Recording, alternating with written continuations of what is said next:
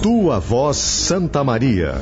Entrevistas, personagens, soluções para a cidade e atrações especiais. Parceria Cassisme, BK Construções, Sicredi e Universidade Franciscana.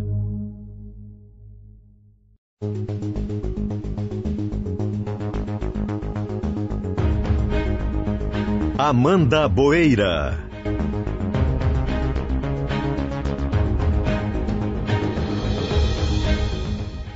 O Tua Voz Santa Maria de hoje conversa com o Dr. Luiz Gustavo Tomé, diretor técnico do Hospital de Caridade Astrogildo de Azevedo aqui de Santa Maria. Doutor Tomé, bom dia, bem-vindo. Bom dia, Amanda.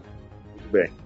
Junto comigo para essa conversa está Andréia Fontana, gerente de jornalismo no Grupo RBS na Serra Gaúcha. Andréia, bom dia, bem-vinda de novo. Estamos juntas novamente para mais uma conversa. Bom dia, Amanda. Bom dia, doutor Tomé. É um prazer falar com vocês, falar com Santa Maria. Saudade do coração do Rio Grande. Em breve estou de volta passeando por aí. Uma honra estar aqui com vocês. E desde já quero, quero uh, fazer o agradecimento aí ao doutor Tomé, porque os tempos têm sido difíceis para todo mundo, mas especialmente para os médicos, né? Tem sido muito, para os profissionais da saúde, tem sido muito complicado. Doutor Tomé, eu começo te perguntando exatamente sobre isso. É, a gente vive um ano pandêmico e Santa Maria sempre foi uma cidade que é referência na área da saúde para diversos outros municípios aqui da região. Eu quero saber como que o Hospital de Caridade e como o setor de saúde todo, que o senhor puder nos trazer aí, está se, se reestruturando, como vem sendo esse ano aqui na cidade, o que, que mudou no Caridade, o que, que precisou ser substituído, o que, que se manteve e até se intensificou ao longo desses, infelizmente, né, 12 meses que a gente já enfrenta de pandemia. Bom, Amanda, a gente passou, como todo mundo, passou por uma modificação muito grande, né? E dentro do, praticamente o maior hospital privado do estado, né? É, porque nós atendemos unicamente planos de saúde particulares. Mas a, a preocupação a, a gente teve no início da pandemia, né? Uh, parece que a gente estava se preparando para realmente o que acabou acontecendo mais tarde. Porque no início era para vir a onda em março, depois era para abril, maio, foi. E a gente conseguiu se preparar né, com o hospital uh, já prevendo né, que era aquele, aquelas coisas que estavam acontecendo na Europa.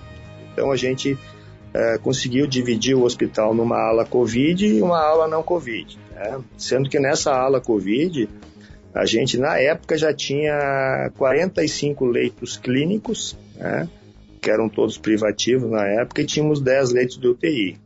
Montamos uma UTI, uma, um pronto-socorro, né, com todo o suporte de exames, né, e principalmente a tomografia, que a gente sempre acreditou desde o início que era o, o exame que nos daria assim mais segurança para internar ou liberar os pacientes, apoiados também pelo laboratório né, de análises clínicas para fazer os exames. Né.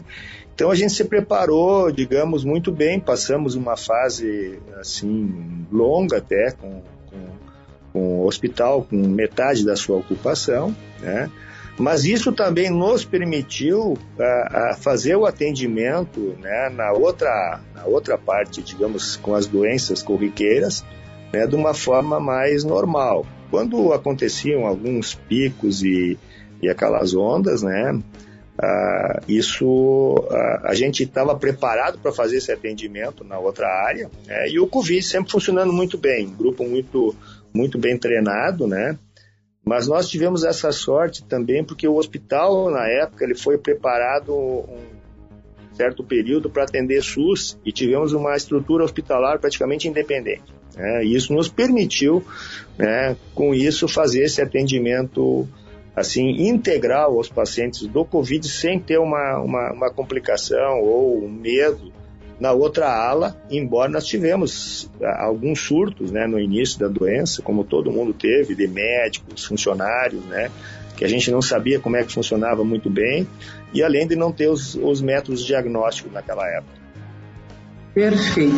Uh, Doutor Tomé, eu lembro uh, na tragédia da Kiss, né, dos caminhões de links de emissoras do mundo inteiro na frente do Caridade, né, da angústia dos pais do lado de fora por notícias dos filhos, né? Eu lembro que, os pais iam primeiro para frente do hospital e do lado de dentro a gente sabe que a tragédia exigiu bastante dos profissionais.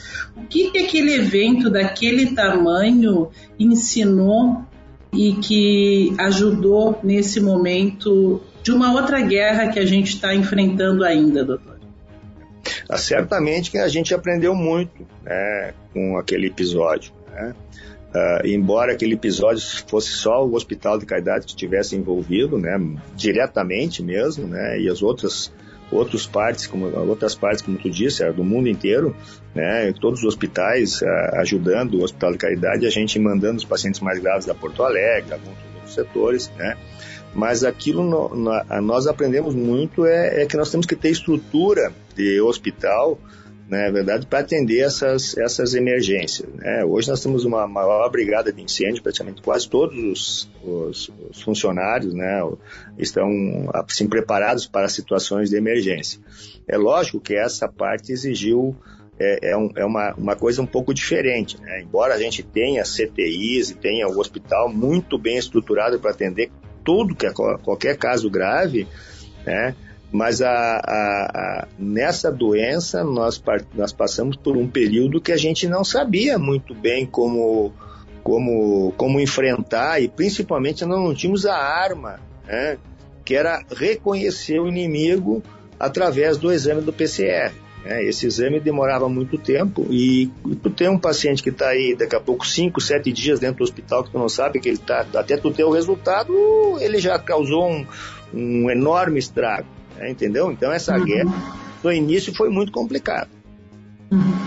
O senhor fez aí uma, uma linha do tempo, né, falando um pouco do início, do que se esperava da pandemia e do quanto os hospitais foram se preparando para enfrentar esse inimigo invisível e difícil combate. E eh, o senhor, numa coletiva neste ano, segunda quinzena de fevereiro, o senhor disse que estava com medo de perder essa guerra, né, com a sensação de que estava perdendo essa guerra chegou a anunciar que o hospital não receberia pacientes de outras cidades. E, e, e, continuando nessa linha do tempo que o senhor começou a mencionar, o senhor entende que a gente ainda está no pior momento, que a gente está no platô do pior momento. De dentro do hospital, como é que o senhor está enxergando a pandemia em Santa Maria? Olha, Andréia, assim, ó, é, é é tão difícil de falar nesse, nessa, nessa, nessa doença. Né? Uh, existem assim uh, dados que a gente consegue ver, alguns movimentos, né? Uh, nos últimos, nós atingimos há um mês atrás, que foi o platô, né? E a gente, e a gente vê por isso, porque a gente vê pelas UTIs, né? Que é onde é que a gente tem maior dificuldade para poder abrir de um dia para o outro. Né? Nós começamos com 10 leitos, nós estamos com 51 leitos de UTI, só Covid, né? Mais uma UTI que dá apoio, que é a UTI neurológica, que ela virou uma UTI pós-Covid, né? Uh, eu te dou os dados dessa noite, por exemplo, de ontem, né? Uh, hoje nós estamos com 87% dos leitos clínicos ocupados. Né? Nós estamos com tínhamos 79 agora, né? estamos com 69 ocupados. Dos 50 já é uma relação melhor do que aquela de fevereiro. Sim, melhor. Até porque a gente acabou. Abrindo. Não, nós abrimos, mas já fechamos 17 leitos, né? Uhum. A gente decidiu que a gente estava com 30 e poucos leitos vagos, a gente uh, cancelou, né? Uh, transformamos os, os, esses 17 leitos em pacientes não Covid novamente, né? Mas por incrível que pareça, foi na quarta-feira agora, passada no feriado, nós lotamos de novo o hospital, ficamos 100% lotados na, na unidade clínica. Então, parecia assim, mas não é possível que nós estamos passando por isso. Hoje nós temos 47 pacientes internados nas, nas, UTIs Covid. Né? Nós temos quatro leitos. Então, às vezes, quatro leitos, se tu chega. Nós estamos atendendo hoje 60 e poucos pacientes por, por, por dia, e na época a gente atendeu 120, até mais, mas esses pacientes agora são mais graves. Então, assim, é muito difícil da gente fazer uma previsão, né? Uhum. E a gente sempre é, parece que tem uma outra onda. Nós temos o pessoal da Infecta, que é a doutora Jane, que sempre diz, ah, mas aí vira o reflexo da. Foi da Páscoa. Agora vocês vão ter o do feriado do dia 21, daí depois vai vir o dia das mães. E, parece que sempre tem alguma coisa que realmente influencia. A gente não tem como dizer, mas uh, eu acho que a gente, assim, o que a gente vê é que a gente trabalha mais tranquilo.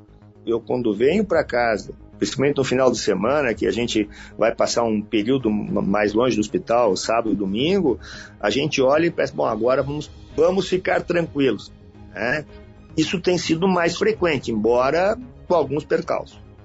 E falando sobre essa reestruturação, doutor Tomé, como que se espera que todas as mudanças que teve de, de alas, né, a criação da ala Covid, como que o senhor acredita que isso, tu, contratação de pessoal também, claro, como que o senhor acredita que isso tudo vai ser aproveitado no momento em que estabilizar essa situação?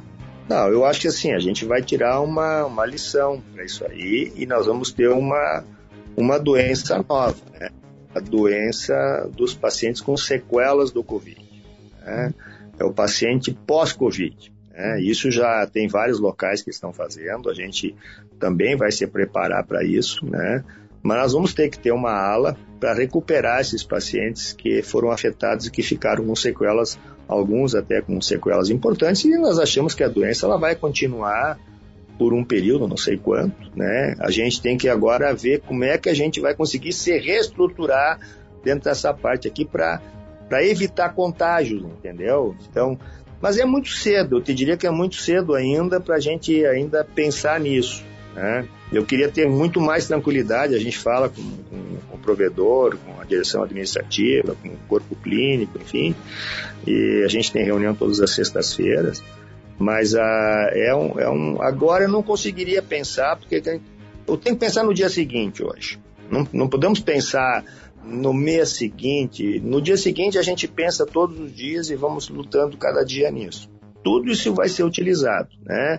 O maior, maior problema que a gente vê são os custos dos, dos equipamentos de proteção individual, né? Que, que, isso sim é tudo descartável e infelizmente é dessa forma, mas eu vou te dizer assim, só por exemplo em, em luvas nós compramos mais de 5 milhões e 300 luvas. Foi tudo fora. É, máscaras, são mais de 460 mil máscaras. Então, essas coisas, esse preparo da equipe para evitar contaminação interna e dar, dar segurança para as pessoas trabalharem, né? E esses materiais, sim, é uma pena que isso é uma coisa que é jogado fora. Agora, os demais é, investimentos e tudo, ele fica como, como para ser utilizado depois, sem problema.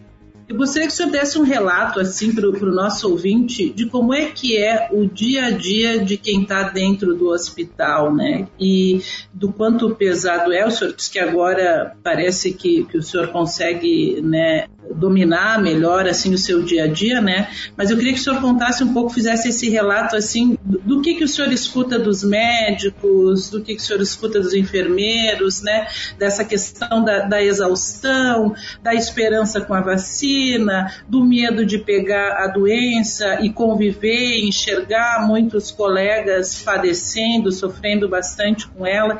Queria que o senhor desse um relato para o nosso ouvinte entender o, o que está acontecendo dentro do hospital né? Bom, e isso sim é uma, é, é uma coisa que foi, foi é, digamos, as pessoas foram se habituando, né? No início era um problema sério para conseguir colocar os funcionários, né?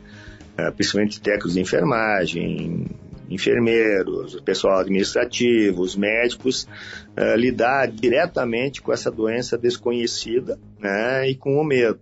É, nós tivemos até dentro do hospital Covid, da ala Covid, onde é que praticamente circulam 350 pessoas que são funcionários e, e médicos, todo dia ali, que troca a cada 8 horas, às vezes 12 horas alguns, né? mas esse pessoal foi se habituando e foi se sentindo cada vez mais seguro né? é, dentro daquele ambiente. Então hoje nós temos pessoas que, que elas, é, a vida delas é ali.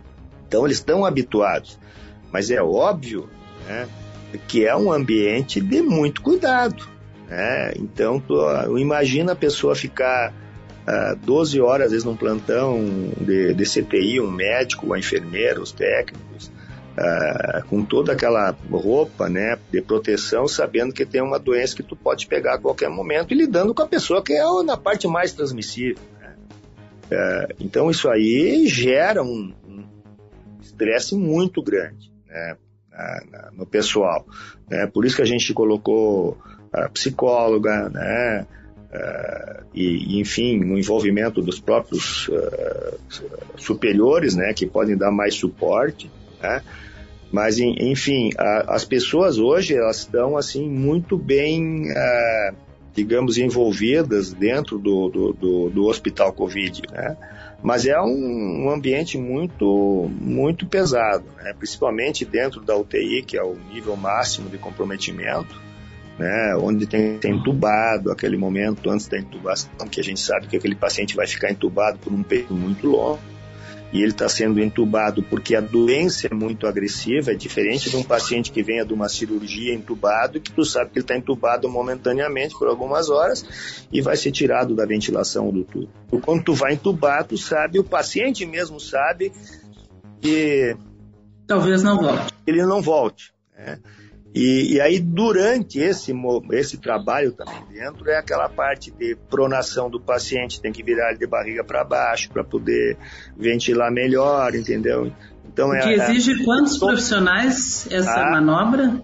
Praticamente, praticamente, quando vai uh, fazer a pronação, toda a equipe que está ali dentro do CTI, ele faz, ele é envolvido, né? Porque tem que botar um avental, um lençol, tem que girar ele, com cuidado, é um procedimento que leva alguns minutos. Né? E não é para fazer agora e tirar daqui meia hora, não, são horas, às vezes meio-dia, o paciente vai ficar em pronação.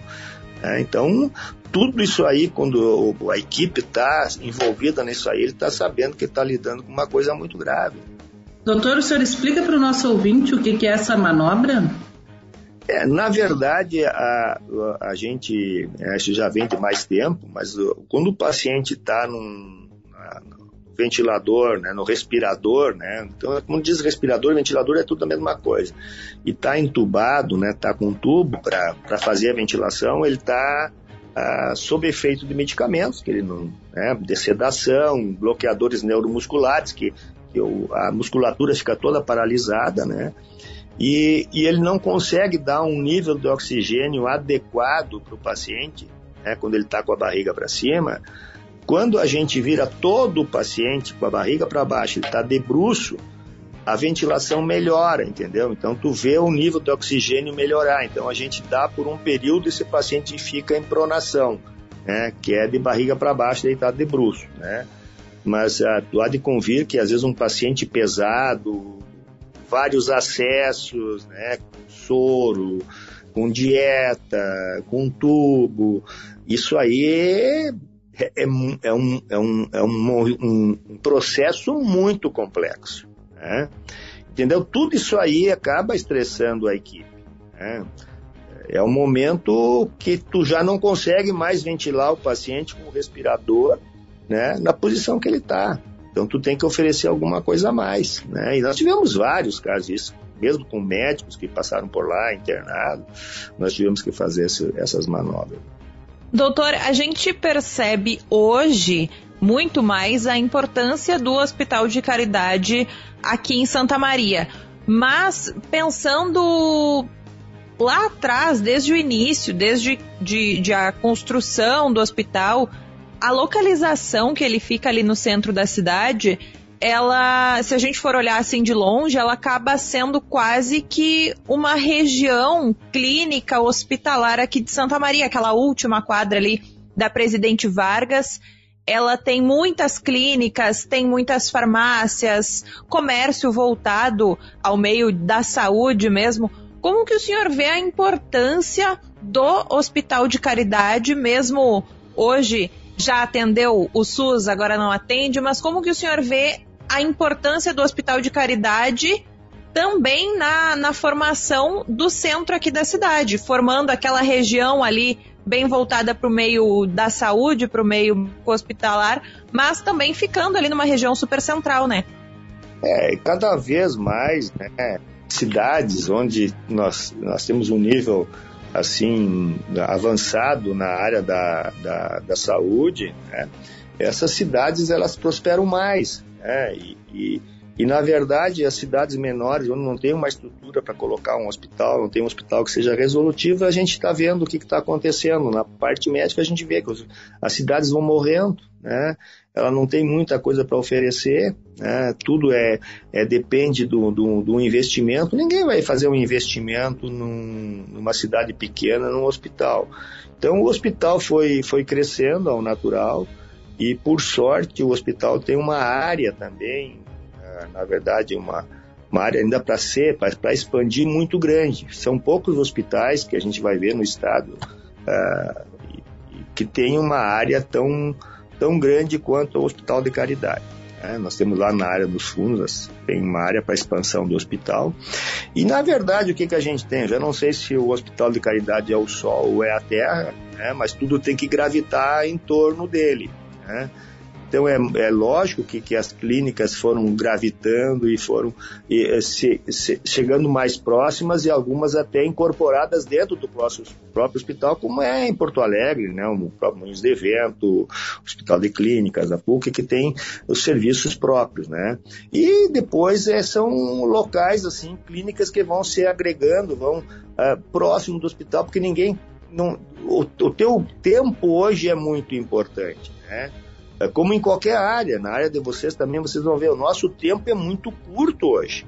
Então, se tu tiver mais próximo do hospital, é melhor para te ver aquele teu paciente, para tu dar toda assistência. E muita coisa tem modificado nessa parte uh, de hospital, né? Então, os hospitais hoje são um poderio muito grande para qualquer cidade. Se a gente for ver Passo Fundo, não consegue desvincular Passo Fundo do Hospital São Vicente. Tu não consegue desvincular Porto Alegre dizendo assim, no Moinhos de Evento, do Mãe de Deus, Hospital de Clínica, Hospital da PUC, é, já vem à mente, né?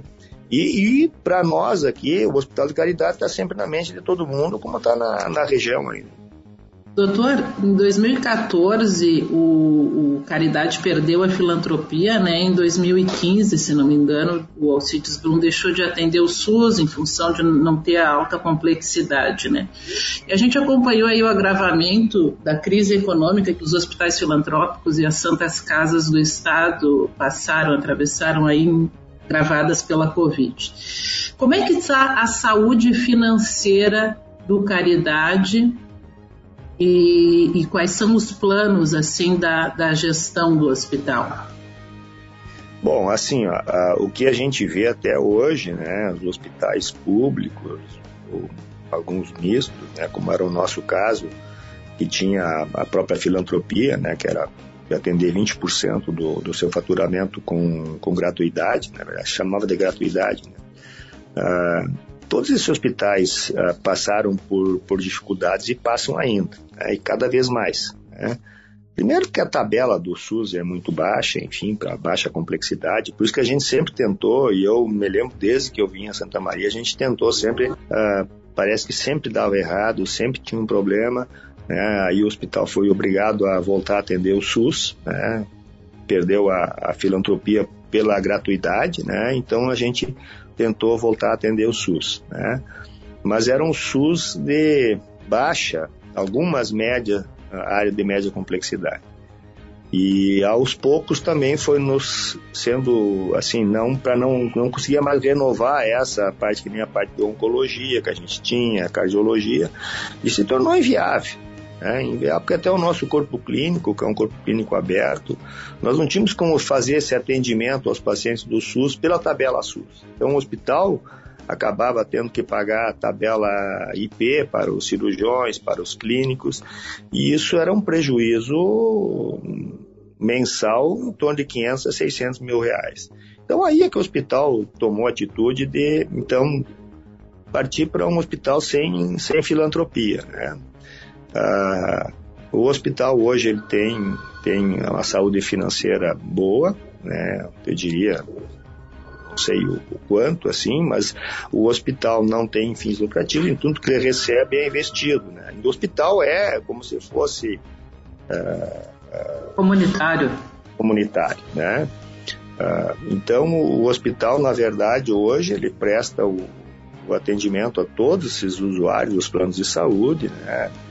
Enfim, nós somos muito fortes também no, no IP, ah, ah, nós conseguimos, assim, agora conseguimos até dar um, digamos, nos recuperar um pouco, porque a gente teve perdas grandes na, no início da, da pandemia, agora que a gente está conseguindo se reestruturar, porque ah, o, o, na ala não Covid também nós tivemos uma queda muito grande, né? uma queda Sim, na parou, né? pelo da população de, de consultar e por algumas normas né, que tivemos que cancelar cirurgias eletivas várias vezes, enfim, uma série de fatores, mas eu, eu te diria que o hospital hoje ele, ele consegue né, fazer frente ao que está acontecendo e nós estamos conseguindo investir. Né? Isso é que é o mais importante. Está saudável. Está saudável. Doutor, a gente fala bastante aqui de no Tua Voz Santa Maria, querendo ou não, sobre, caso o Hospital de Caridade, a entidade que a pessoa representa. Mas o nosso quadro, ele também quer falar sobre a pessoa com quem estamos conversando. Queria saber do senhor, assim, uh, coisas que o senhor gosta aqui na cidade que não sejam relacionadas diretamente ao Hospital de Caridade. O que, que o senhor faz no seu fim de semana? Como que o senhor gosta de aproveitar Santa Maria? O que, que o senhor sente falta de fazer aqui na cidade? Sentiu falta ao longo desse ano? Bom, a, gente tem um envolvimento tão grande que parece que a gente mora no hospital e descansa em casa. Né? Isso é a nossa vida diária. Mas, mas realmente, assim, Santa Maria, é que quando todo, todo, mundo fala, né, ah, porque falta isso, falta aquilo, mas Santa Maria tem um potencial muito grande, tem, assim, para a área de lazer, eu que gosto mais de, digamos, de natureza, enfim, essas coisas, nós temos uh, várias opções, várias. Né? Eu te diria que eu mais final de semana, quando tenho uma folga, eu tenho uma propriedade para fora, então eu vou lá, acabo trabalhando, até me judiando um pouco, mas isso é um, uma coisa que me, me, me, me tira bastante do estresse, eu gosto muito, né? Mas uh, gosto também de passear aqui na, na, quarta colônia, às vezes eu pego sábado de tarde, domingo de tarde, eu pego minha esposa, a gente vai, vai, vai olhar. Só o fato de olhar, e gostava muito de andar de bicicleta, mas agora estou até mais parado porque eu tenho me envolvido com outras situações e realmente o Covid ele, ele nos tira uh, a gente tem que ficar muito muito atento então a gente não uh, não consegui tirar férias desde que começou a parte do Covid porque é o, a gente sempre está com o celular ligado digo vou para fora às vezes eu tenho que parar quatro cinco vezes para tentar resolver uma situação né? felizmente cada vez menos né? mas eu te diria que Santa Maria é uma cidade assim muito boa, tem muito potencial e eu me sinto bem aqui, na verdade, por causa de todo esse esse, esse envolvimento que a gente tem há, há muitos anos, né? O senhor é formado pela UFSM, doutor? É, eu fiz a faculdade, entrei em 79, saí, me formei em 85, aí fui a Porto Alegre Fiz a residência de medicina interna no Hospital de Clínicas, depois residência médica no, de cardiologia no Instituto de Cardiologia. Aí fiz também especialização em ecocardiografia e mestrado em cardiologia. Depois disso eu vim para cá e estou desde aqui, desde 91, agora já são 30 anos, né, que eu estou completando em Santa Maria. Perfeito. Doutor, uh, o senhor é cardiologista, né? Durante essa pandemia, eu sei que também há uma preocupação muito grande de cardiologistas, de oncologistas, né? Com relação aos pacientes que eles já atendiam e que e ficaram distantes deste acompanhamento que é algo perigoso, né, como vem, vem sendo ressaltado aí por vocês. Eu queria que o senhor falasse um pouco assim dessa preocupação com, a, com as outras doenças, né, especialmente aí no, no, no, seu caso o coração, né, as doenças do coração, e lhe perguntar como é que a gente pode cuidar do coração, né, e, e também da cabeça nesse eh, para enfrentar esse momento tão difícil, tão peculiar, né? Como é que a gente consegue se, se cuidar? Bom, essa foi a, a, a primeira preocupação nossa, né? É, quando a gente montou o hospital Covid, é que não faltasse atendimento, que a população ficasse mais tranquila, que ela poderia procurar o hospital né, para as outras doenças. Essa foi a primeira coisa que a gente pensou. Né? Nós vimos no, no, primeiro, segundo dia que a gente atendeu um paciente dentro do nosso pronto-socorro normal, a gente viu não vai dar para ser assim. A preocupação vai ser muito grande, então por isso que a gente, naquele momento, foi, te diria que foi a decisão mais correta. Né?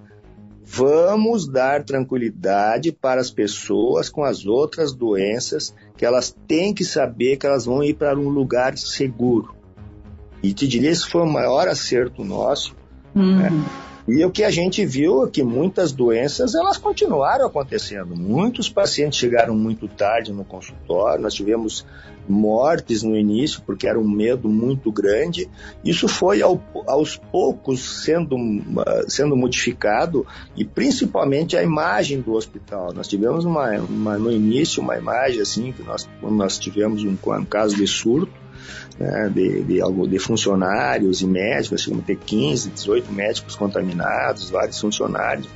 E para nós aquilo foi um, uma facada né, que a gente tivesse levado, porque nós estávamos tudo preparado e dentro do nosso hospital, onde é o hospital não Covid, nós tivemos as contaminações. Então, para nós foi muito ruim naquela época, né? E, e aquilo nos levou um certo tempo, né? Mas a, a, sem dúvida, né?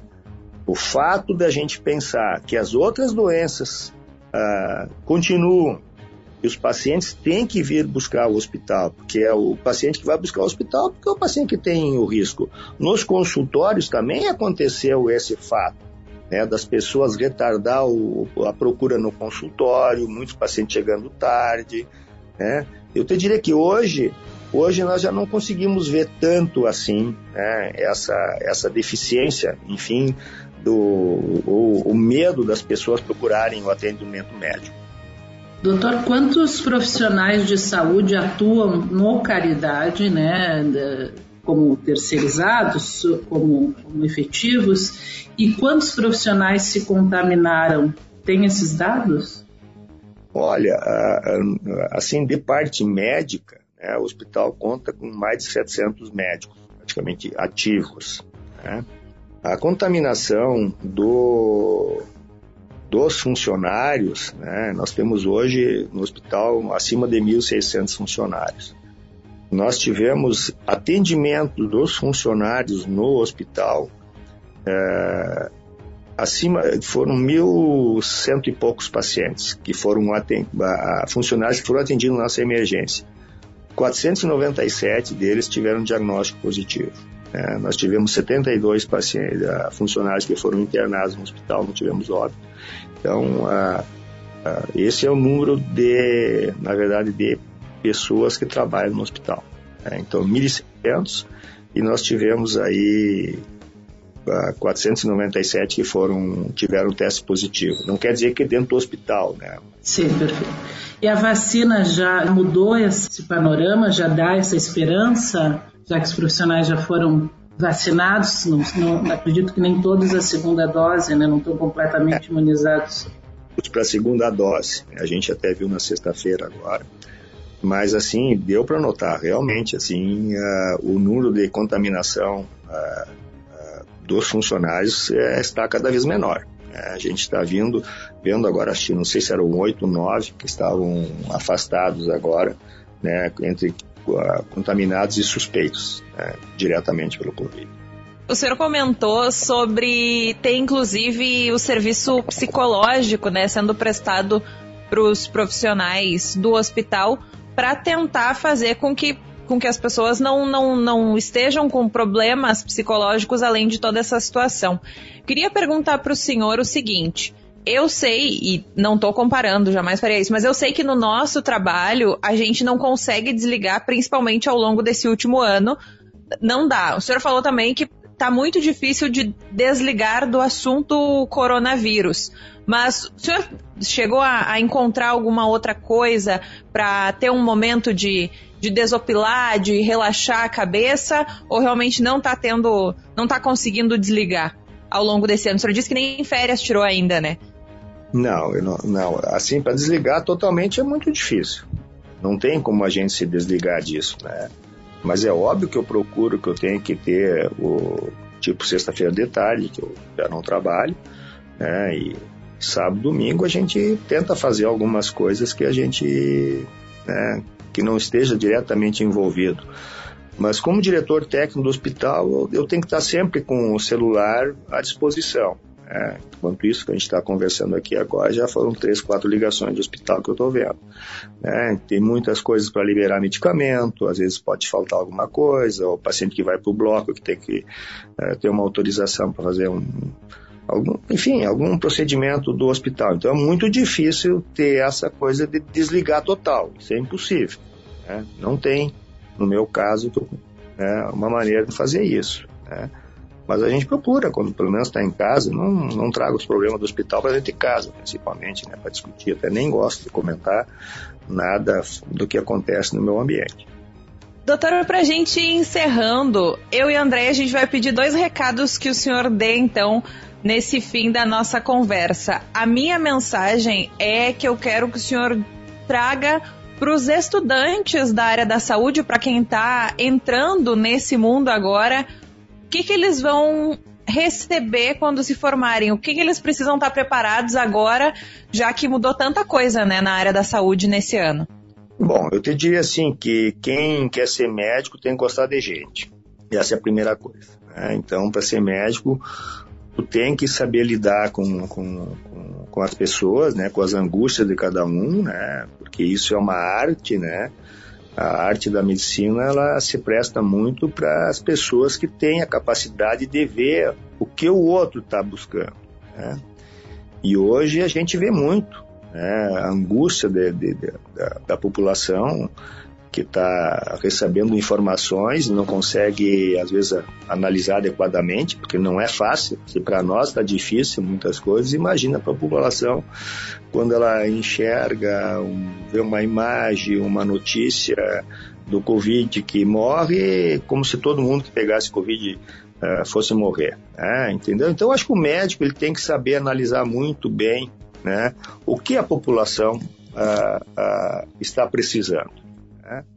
E eu vejo assim que a parte de estudante, da parte de formação médica mesmo, eu acho que agora a gente está voltando a inseri-los dentro desse contexto. E isso foi um até talvez um erro que muitas muita, muitas faculdades, enfim, acabaram deixando os seus alunos em casa, quando na verdade eles já são. Quando tu entrou na medicina, tu tem que aprender desde o início. Tu vai ter os, os riscos, uh, inerentes à própria profissão, mas isso é uma, uma situação agora que até a pessoa que passou por uma pandemia, ela vai ter uma outra visão do mundo, ter uma outra visão da vida.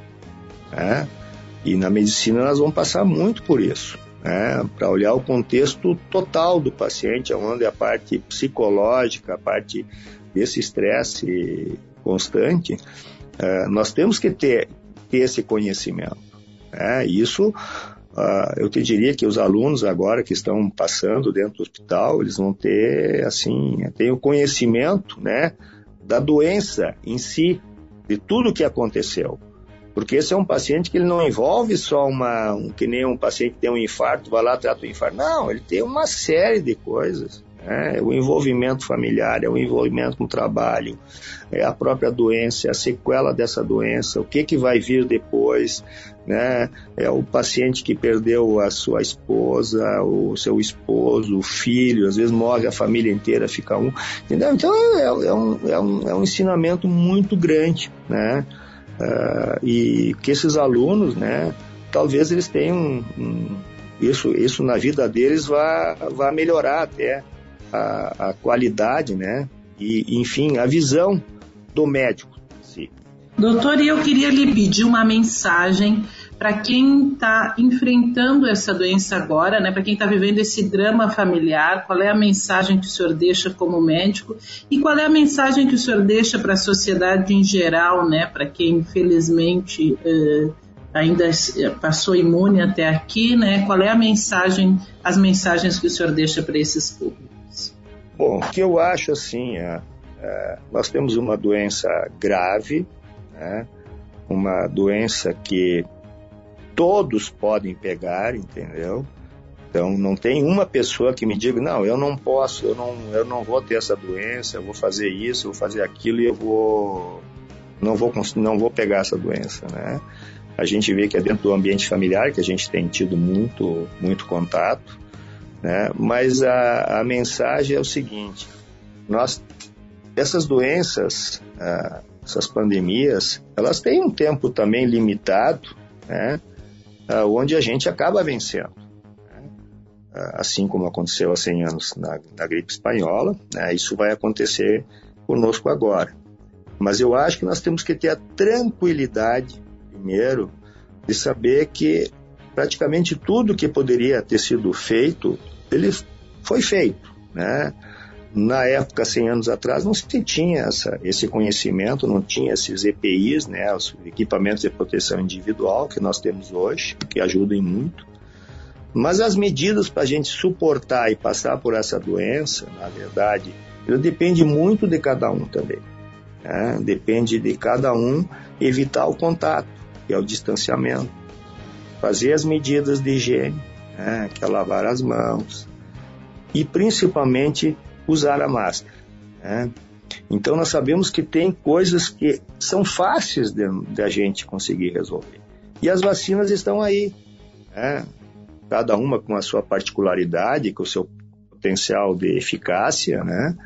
Uh, mas uh, ao, aos poucos nós vamos conseguir então tranquilizar essa população. Né? Eu acho que se a gente não pode curar todo mundo, nós temos que saber que nós temos que tranquilizar né? E naqueles momentos que a gente não puder fazer nenhuma dessas coisas, nós temos que confortar. Né? Então, uh, eu diria para a população de Santa Maria que eu acho assim que nós estamos vencendo. Né? Embora já tenha colocado outras vezes que a gente parecia que ia perder a guerra, mas são momentos de emoção que a gente passa. Nesse momento, eu te diria que a gente está vencendo né? e que a população aguarde uh, e, e faça, continua continue fazendo essas medidas, né, que logo, logo a gente quer voltar à normalidade com colégio, com comércio, com as férias, com contato com, com a família, que os hospitais passem atendendo dentro de uma normalidade, né? E é isso que eu, que eu gostaria que Santa Maria, né, que acontecesse, né, e que cada um fizesse a sua parte. O Tua Voz Santa Maria conversou com o Dr. Luiz Gustavo Tomé, diretor técnico do Hospital de Caridade Astrogildo de Azevedo, aqui de Santa Maria. Doutor, muito obrigada pelo seu tempo. Ah, eu é que agradeço a Amanda e André. Estamos à disposição aí o hospital, o que for preciso, né? Tentando ajudar a nossa comunidade. Andréia Fontana, gerente de jornalismo do Grupo RBS na Serra Gaúcha, que esteve comigo. Obrigada também. Obrigada, Amanda. Obrigada, doutor Tomé. Que a gente vença, né, essa guerra e muita força para o senhor e para todo o seu time aí. Obrigado e um abraço para vocês. Voz Santa Maria para BK Construções, construindo a vida com você. Cassisme, Câmara de Comércio, Indústria e Serviços de Santa Maria. Associe-se cassisme.com.br. Sicredi, gente que coopera cresce. E a Universidade Franciscana. Inscrições abertas no vestibular agendado EAD. Saiba mais em ufn.edu.br